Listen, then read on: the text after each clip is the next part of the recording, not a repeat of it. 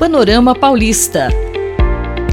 Um boletim informativo da Fundação SEAD, vinculada à Secretaria da Fazenda e Planejamento do Estado de São Paulo.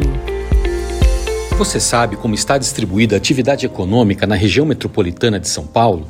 Segundo estudo da Fundação SEAD, as informações do Produto Interno Bruto dos municípios paulistas mostram que, entre 2002 e 2020, houve mudanças na distribuição da atividade econômica na região metropolitana de São Paulo.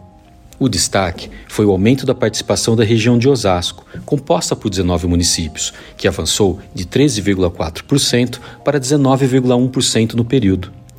Todos os setores de atividade contribuíram para o desempenho da região a agropecuária cresceu 1,3%, enquanto os serviços e indústria cresceram cerca de 6% cada. Em contrapartida, tanto a capital quanto a região do ABCD viram sua fatia diminuir.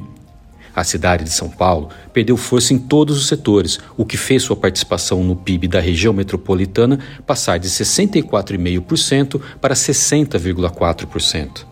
Só a indústria paulistana recuou quase 9% e o setor de serviços caiu mais de seis pontos, embora ainda seja o mais expressivo da região metropolitana. Por sua vez, o ABCD só não recuou na agropecuária, que se manteve estável, mas foi insuficiente para evitar a perda de três pontos percentuais de participação desse grupo de sete municípios no PIB regional. A queda foi de 13,4% para 10,4%.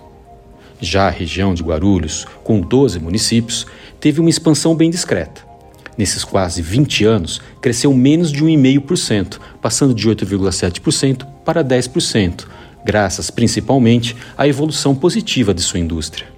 Saiba mais sobre esse assunto acessando www.cead.gov.br. Panorama Paulista um boletim informativo da Fundação SEAD, vinculada à Secretaria da Fazenda e Planejamento do Estado de São Paulo.